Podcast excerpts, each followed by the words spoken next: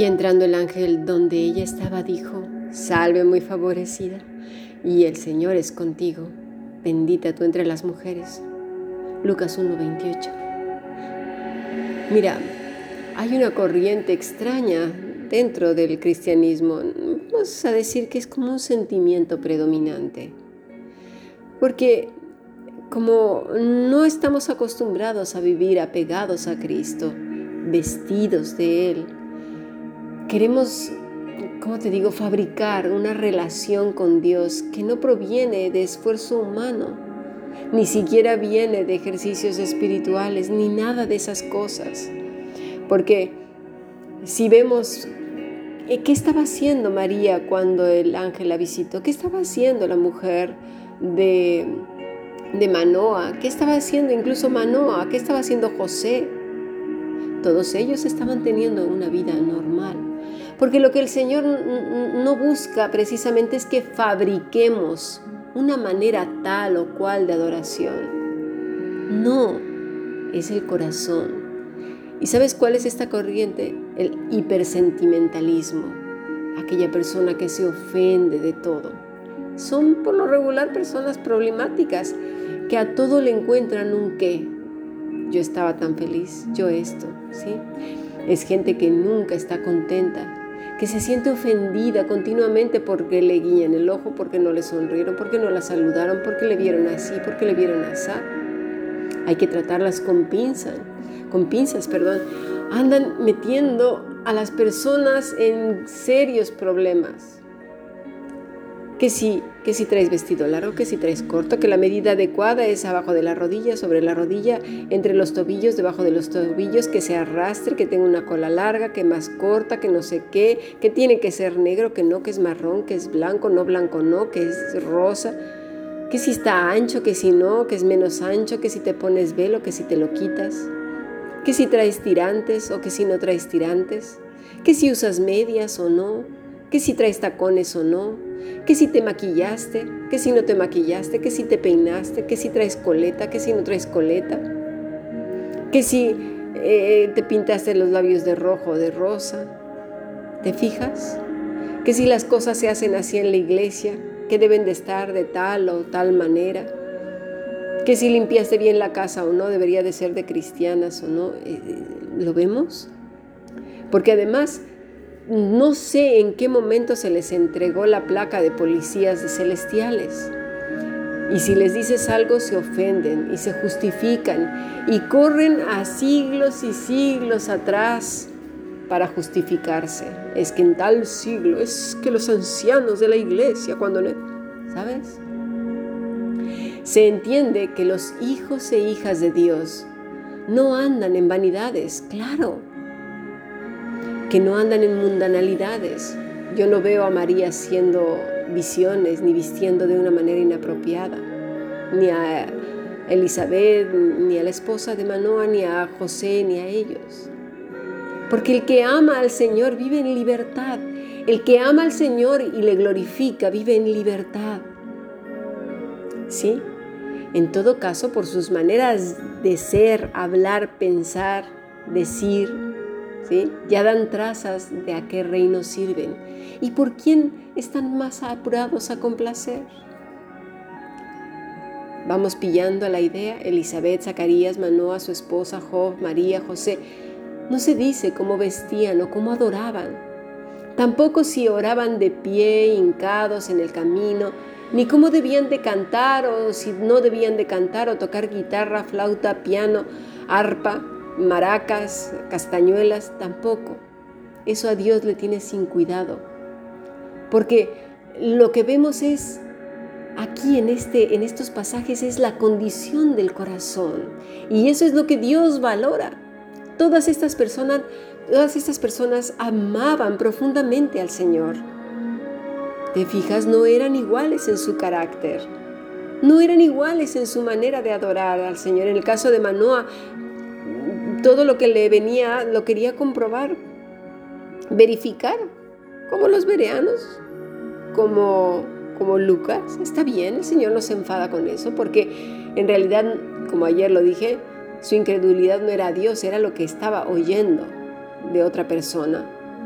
Dios no quiere robots, ni tampoco que adoptes maneras de un siglo, ¿eh? del siglo XIV, XV, XVI, XVII hasta la fecha, o de otro siglo como patrón de adoración, como a los judíos, ¿no? Ni que adoptes las creencias de hombres de ciertas culturas, épocas, etc. Es el corazón. Por eso es horrible encontrarse con personas que según su criterio quieran imponer a otros como ley divina sus maneras de adorar a Dios, como si fuera el Todopoderoso hablando por ellos. Cuando vemos las escrituras, esa diversidad de reacciones, de adoración, vemos esa, eh, esa diversidad con la que Dios creó todo, ¿verdad? Los colores, los animales, toda esa variedad tan hermosa que le glorifica. Pues el ser humano es igual, unos de una manera, otros de otra, pero el corazón es el mismo, un corazón que le ama y que desea buscarle. Por eso el Señor dice que no quiere que le digas cosas y cosas bonitas, ni, ni sacrificios, sino el corazón. Cuando dice sacrificios es ejercicio espiritual los propios medios, lo que uno se va creando o escucha de otros que te dicen, no, es que es así o es que es asado. No. Pero lamentablemente no lo entendemos, nos cuesta mucho trabajo porque lo hacemos independientemente de Jesús. Nos olvidamos que vestidos de Cristo es el único medio aceptable. No hay nada bueno en nosotros mismos sin Cristo. Nada. No hay belleza que suba como olor grato al Padre sin Cristo. Isaías 29:12 dice así, si, si se diere el libro al que no sabe leer, diciéndole, lee ahora esto, él dirá, no sé leer. Dice pues el Señor, porque este pueblo acerca de mí con su boca y con sus labios me honra, pero su corazón está lejos de mí y su temor de mí no es más que un mandamiento de hombres que le ha sido enseñado. Por tanto, he aquí que nuevamente excitaré yo la admiración de este pueblo con un prodigio grande y espantoso, porque perecerá la sabiduría de sus sabios y se envanecerá la inteligencia de sus entendidos. Observa bien este pasaje. Es muy fuerte porque muchos se hallan leyendo y siguen sin saber entender las escrituras, porque las tuercen, las acomodan a su ídolo humano, al que tienen hasta en los escritorios su cabecita, ¿no? Como si fuera un, ídolo. Dice, no, no es ningún ídolo. Critican a los católicos y también tienen ahí su, su altar. En fin. Y para colmo, presumen de haber leído por años y estudiado las escrituras, pero el Señor dice, cuánta arrogancia, porque nuestros hechos dicen otra cosa. Dice el Señor, su temor, sus reverencias y ejercicios espirituales, su religiosidad, solo es un mandamiento de hombres que les ha sido enseñado. ¿Por quiénes? Ni más ni menos que por los odiosos religiosos. Esos que a todo le buscan o santidad o Satanás, hasta las cosas que se ponen, comen, bueno, a todo. Y yo no estoy hablando de la vida laxa, ¿eh? Para nada, porque el que ama a Dios se cuidará de todas esas cosas. El Señor dice en el versículo 14 que disciplinará y creo que es mejor que discipline a que nos quedemos sin ella.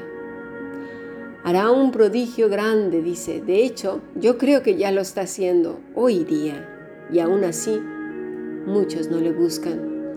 La sabiduría quedará en nada solo en cosas para sorprender a hombres y dejarlos maravillados, porque eso tiene comezón mucho a las personas, de oír cosas que les gustan solamente.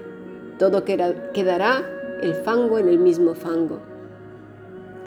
Buscad a Jehová y su poder, buscad su rostro continuamente. Primero de Crónicas, capítulo 16, dice, continuamente es tamid, es decir, constante, a diario, perpetuamente. No dice en un ratito por la mañana, sino constantemente, de manera perpetua y de todo el corazón. Si no puedes hacer esto, sincérate con el Señor y dile, Padre, ayúdame a buscarte de manera constante y todos los días con todo mi corazón. Quiero saber qué es ser vestida, vestido de Cristo. Quiero saberlo. Pero no solo saberlo, quiero vivirlo. Quiero vivirlo todos los días de mi vida hasta que me lleves a tu presencia. Pídelo con todo tu corazón. El Señor oirá tu oración. Sigamos aprendiendo.